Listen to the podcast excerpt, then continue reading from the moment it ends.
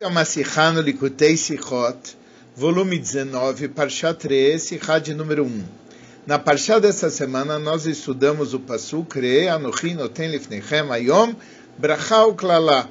Veja, eu estou dando na frente de vocês hoje bênção e maldição e as e traduções de Targum Unkelos e Targum Yonatan sobre a palavra Klala. A Sikha é composta de quatro partes. Na primeira, o Rebbe pergunta três perguntas sobre as traduções, depois ele responde essas perguntas, é a segunda parte. A terceira parte ele traz um, uma compreensão mais profunda da resposta, e na quarta parte ele liga isso com a Haftarah da semana.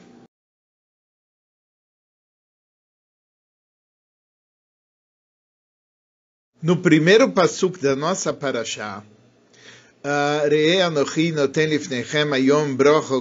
eu estou colocando na sua frente hoje benção e klalá. O Targum Unkelus entende as palavras benção e klalá como birchim, o levotim, como benção e maldição. Ou seja, ele entende dessa maneira a palavra klalá, tanto aqui como nas três vezes que ela aparece em outros psukim. Mas, porém, todavia, contudo, Targam Yonatan, ele e também o Yerushalmi, ele, trans, ele traduz a palavra klalá nos versículos, brocha, klola e a klola como significando chilufa. Chilufa quer dizer um substituto.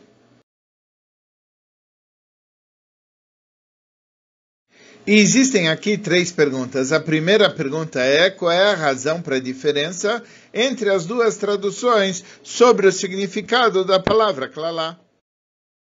A segunda pergunta é por que que o Targum Yonatan num passuk posterior, Veta Klalá Alareival, ele muda e, transli, e traduz a palavra Klalá como Melatetaia, que quer dizer maldição. A terceira pergunta, ainda sobre o Targum Yonatan, é que lá é, deveria ser uma coisa per si, enquanto a palavra hilufa quer dizer um substituto de algo. E para uma coisa ser um substituto da outra, eles têm que ser uh, trocáveis, dá para trocar uma para outra, ou seja, eles têm que ser conectáveis. Tem que haver uma relação entre uma e outra, de forma que uma substitui a outra. Mas quando você tem duas coisas que são totalmente opostas, como uma bênção e uma maldição, como que você pode ter uma substituindo o outro? E o Rebbe dá até o exemplo na palavra Echad, que ela é substituída por Vaed, o Aleph é substituído pelo Vav, que é articulado na mesma coisa, o Het pelo Ain, o Dalet é o mesmo. Então, quando existe uma correlação, você pode fazer uma substituição, mas não numa oposição.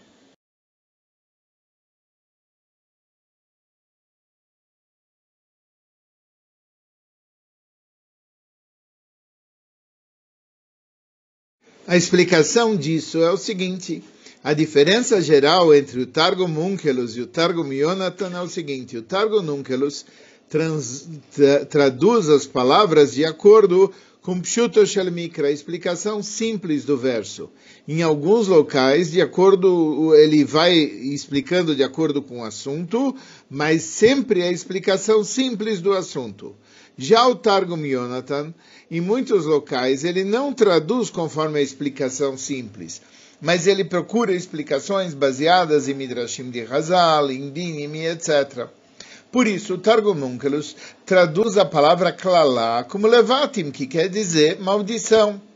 Entretanto, conforme o Midrashim de Razal, essa tradução não é simples. Por quê? Porque o verso fala Anoichi noten lifnechem ayoim eu estou dando na frente de vocês hoje. O que quer dizer eu estou dando? Isso vem de Hashem. Então, já que a gente está dizendo que é Hashem que está dando, e a gente sabe que aquele que dá, dá de uma maneira boa e ampla, etc.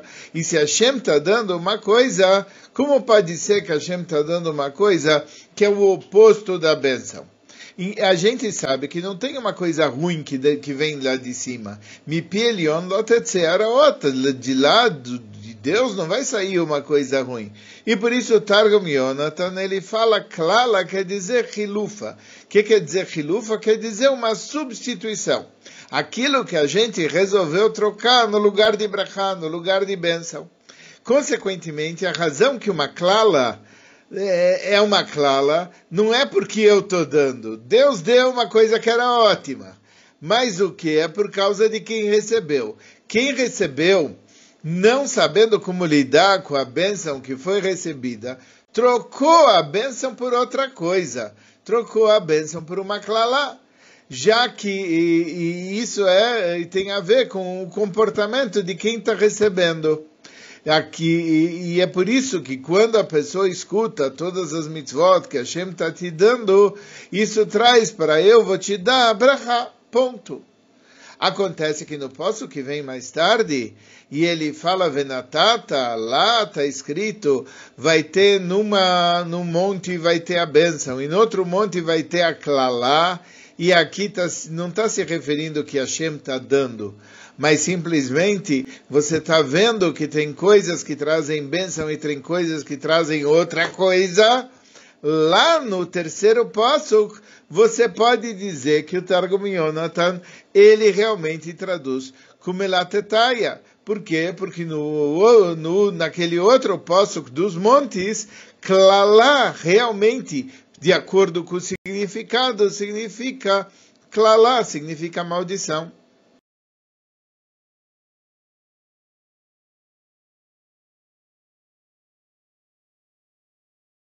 Mas agora vem uma pergunta. A questão ainda não está simples. Como é que a gente pode dizer que Klalá quer dizer hilufa, uma troca? uma coisa que não veio de Hashem, mas que a quem recebeu, trocou, substituiu, etc. Se o próprio verso fala, veja, eu estou pondo na tua frente hoje bênção e clalá. Ou seja, eu estou dando para vocês também o clalá. E especialmente que a palavra klalá, ela vem com a introdução do chamado Vava Moisiv. O que quer dizer Vava Moisiv? Vava Moisiv quer dizer a conjunção E. E quer dizer somando. Então, assim como Deus deu a Brachá, Deus também deu a Klalá. Então, como é que a gente pode dizer que não é uma coisa que Deus deu, mas uma coisa que foi trocada?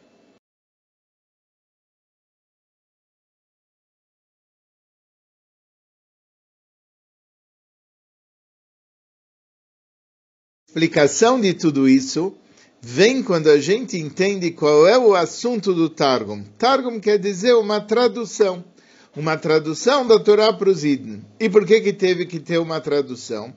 Por causa do Shibud, por causa do Golos e do Shibud, ou seja, a gente foi para o exílio e de repente a gente não está entendendo bem a linguagem sagrada e é por isso que é necessário traduzir a Torá em várias linguagens das 70 nações.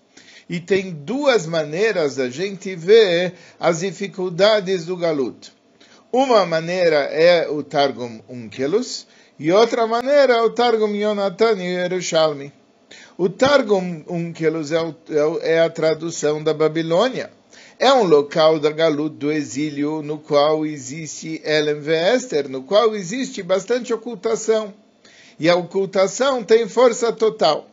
E por isso, na Babilônia, quando a gente fala das dificuldades, dificuldades realmente parecem a explicação simples do que é dificuldade. É um assunto de clalá, é uma maldição. Mas o Targum Yonatan Yerushalmi, eles explicam, são traduções da terra de Israel. E na terra de Israel não existe tanta ocultação assim, mesmo da Galut.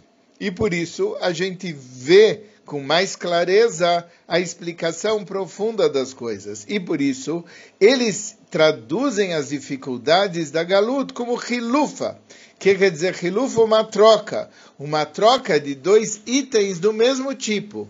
E por isso, o único propósito daquilo que Deus está mandando é brachá, é bênção. Só que, às vezes, por causa do galut, a bênção é trazida, mas o propósito íntimo continua sendo o mesmo. o propósito íntimo continua sendo uma coisa boa e uma bênção. E, e é similar como o verso fala, Deus, ele às vezes pune, Kasher Yasser Ishet Bnoi, Hashem Elokecha Miasrecha, como uma pessoa que pune seu filho, o eterno teu Deus, ele te faz sofrer. ושמרת את מצוות השם אלוקיך, והביאך אל הארץ הטובה. Você cuidando das mitzvot de Hashem, ele vai te levar para a terra boa, etc. Ou seja, o propósito final de tudo isso é uma coisa boa.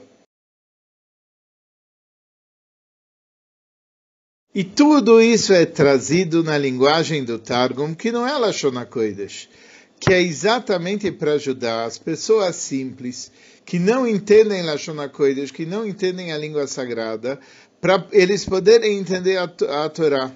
A gente não fala isso para pessoas grandes, para quem é o galut, não afeta tanto que o, o assunto mais profundo de Klalá e galut, etc mas a gente fala para pessoas simples, aquelas pessoas para quem o Elem e o Esther, para quem o ocultamento tem um efeito muito grande. E eles precisam do Targum.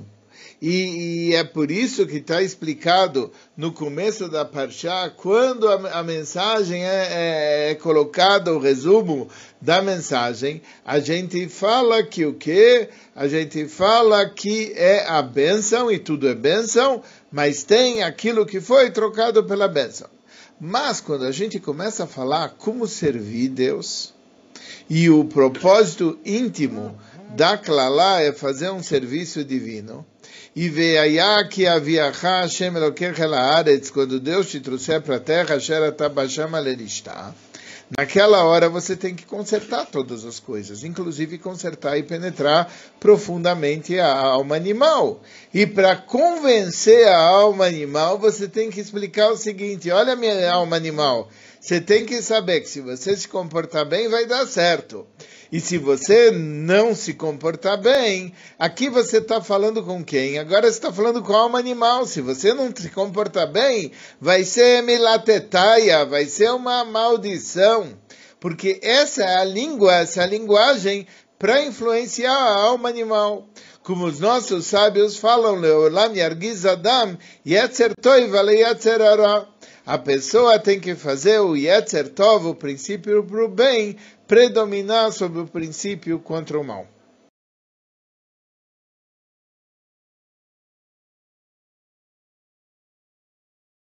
Mais ainda, a razão pela qual a Torá nos ensina que, que a Klalá, que a Nohino tem lefnechem, que eu estou pondo na frente de vocês é um hiluf, é uma troca.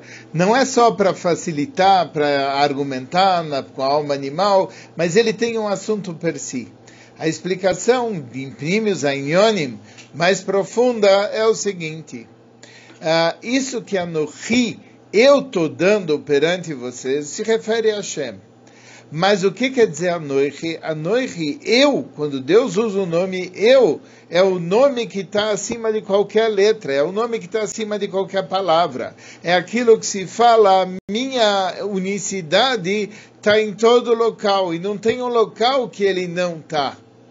E por isso também dentro da Klalá, por isso também dentro da maldição, lá dentro existe Ardut Apshutá, existe a revelação do Eu de Hashem. A explicação é como a gente falou, que a simplicidade, a unicidade está acima de qualquer divisão. A essência ela é simples e a essência simples ela se revela em todo tipo de locais em todo tipo de situações. E por isso, quando a essência simples do Anoichi, do eu de Hashem, se revela, a gente vai ver que Hashem está em todo local. Hashem ele está acima e de um jeito mais profundo do que simplesmente naquilo que a gente fala e entende como brachá. Hashem ele se revela absolutamente em todos os locais, e em todos os locais a gente pode encontrar Hashem.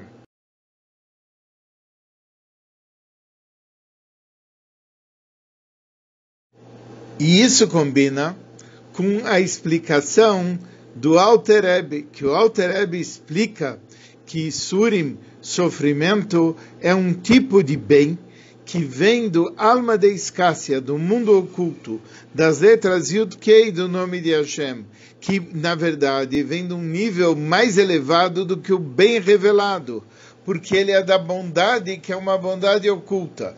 E essa bondade oculta, ela não se revela aqui embaixo na forma de uma bondade no, como, é, como diz uma explicação mais profunda sobre a expressão Etashera e Hashem é, Yochiach, aquele que Deus ama, Deus repreende, que muitas vezes as Hassadim Mechusim, elas se revelam não como bondade, mas como uma bondade oculta. Ou até como a forma de um Isurim, como um sofrimento que parece ser uma Klalá, que parece ser uma outra coisa, um Hilufa, porque a verdade é, não é só as brachot, a, bondade, a verdade ela está em todo lugar, inclusive no Hilufa, naquelas coisas que podem parecer para nós uma coisa diferente.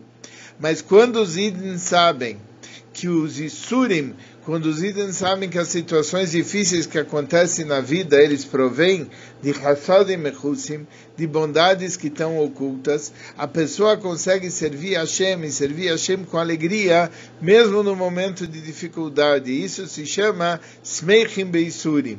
E quando ele está Smeichim Beisurim, quando ele está feliz no serviço divino, mesmo no momento difícil, isso faz revelar a verdadeira natureza daquela situação difícil que está acontecendo, que são as Hassadim de Hashem.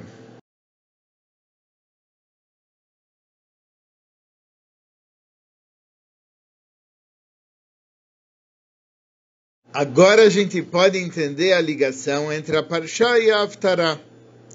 E, e, em geral, com todas as Haftarot do Shiva de Nechemta, daquela série de sete Haftarot, que trazem consolo para os Idn. Na Haftarah fala da consolação que o próprio Hashem conforta os Yudim. E, e, quando ele nos conforta, está escrito Anochi Eu, eu sou aquele que vai consolar vocês. E Deus fala duas vezes eu. Porque aqui está se tratando de uma revelação mais elevada ainda do que aquela que aconteceu em Matantoira. Em Matantoira, Deus falou eu uma vez. E nessa nossa aftoira, eu, eu. Ou seja, duas vezes eu, a essência divina. As Aftarot falam da grande influência e do Rav Tuv Lebeit Israel, na grande bondade que Deus está dando para os Yudim. Acontece o seguinte, é por causa disso que as bondades, já que Deus está revelando uma bondade tão elevada, às vezes ela vem sobre a forma de Hassad Mechusim, de bondade que está oculta. E é isso que ocorreu no Gimel de Puranuta, nas três Aftarot, onde é advertido que haveria um castigo, naquele momento você tem uma revelação de algo que é bom de cima, mas que veio de uma forma que a gente não conseguia entender. E para que isso se revele, você tem que começar a série do Shiva de Nechemta, das sete semanas onde Deus ele vai nos consolar. E como é que a gente entende tudo isso? O Avudraham, ele explica a partir do Medrash a sequência das Aftarot no Shiva de Nechem. Está segundo a ordem. Na primeira Haftarah, ele conta depois da destruição do templo, que Deus fala para os Nevim, Nahamu, Nahamu Ami, consola o meu povo porque o povo passou por um momento tão duro, consola eles. Mas em resposta, Knesset Israel fala, Vatoimer Tzion Azavani Hashem. Tzion fala, Deus ele me abandonou. Eles não querem um consolo dos profetas, eles querem o consolo do próprio Hashem. E aí os profetas, ele vai na terceira Aftará e fala, Ania Soarala no Hama ele fala, ela não está, o povo não está se consolando. Eles falam isso para Hashem. E aí na quarta Haftarah, Deus fala, Anochi, Anochi, Menachem. Eu, eu vou ser aquele que vai consolar. Deus gostou que os judim falaram, queremos que o próprio Hashem nos console. E ele responde, eu, eu sou aquele que vai consolar.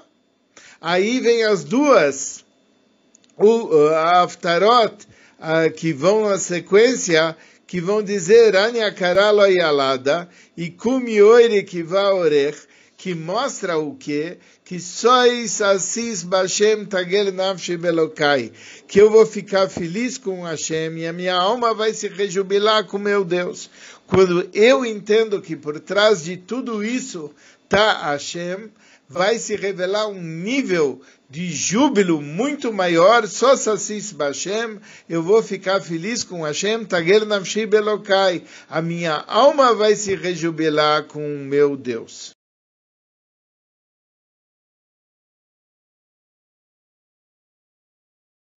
concluindo todo esse raciocínio, se já que Hashem já sabia, primeira coisa a gente tem que entender como que saber que até os momentos difíceis em todos os locais está Hashem, isso faz com que esses momentos difíceis deixem de ser difíceis e se revela o bem, etc. A gente vai ver todo esse processo, compreendendo exatamente por que, que as coisas ocorreram dessa maneira. Já que Deus sabe de tudo, e Deus sabe do futuro, ele sabia que os Yudim não iam aceitar esse consolo através dos profetas. Então, por que iam pedir o consolo através de Hashem. Então, por que que Hashem já direto, ele não pegou e deu o consolo? Acontece o quê? Depois da grande descida do dia 9 de Av, se as pessoas entendessem aquilo que aconteceu, como Hashem está me mandando embora e Hashem está se afastando de mim, até um consolo dos profetas seria uma coisa muito boa e muito bem recebida porque especialmente que é uma Nechamá Bekiflaim, que Deus falou, Nachamu, Nachamu Ami, consolem, consolem o meu povo. Mas o que? Os Yudim, quando eles olham para o sofrimento e quando eles olham para Klalá, eles sabem que por trás daquela Klalá, por trás de todo aquele sofrimento, Deus está querendo fazer uma bondade. Deus está querendo se revelar para a gente. Deus está querendo nos dar um consolo. Então os judim falam: peraí, esse assunto aqui eu não quero saber de você, eu quero saber de Deus. Por que, que Deus está se afastando da gente? Azavani Hashem, Vaadnei Shachachani. Não, não, não pode ser, Deus não, não quer isso. Então o que? Eles sabiam que toda essa Puranius e toda essa descida é simplesmente um hiluf. Isso daqui é uma coisa que foi dada num outro local. Mas a bondade, ela está escondida através disso. E por isso eles falam para os Nevim, não, eu não quero o seu consolo. Eu quero o consolo daquele que é capaz de me consolar, que é o Criador. E quando eles falam isso, e eles mostram que a ligação com o Criador ela está perfeita, ela está íntegra, nada aconteceu. Então, naquele momento, Deus ele se revela, e essa revelação divina é uma revelação plena, e é isso que causa a Geulah Mitis Viashleima, a redenção verdadeira e completa, no qual todas as bondades no plano do mundo elas eh, vão aparecer de uma forma revelada perante os nossos olhos, Betova Nireve Anigle, num bem visível e revelado através de Mashiach Tzidkeinu.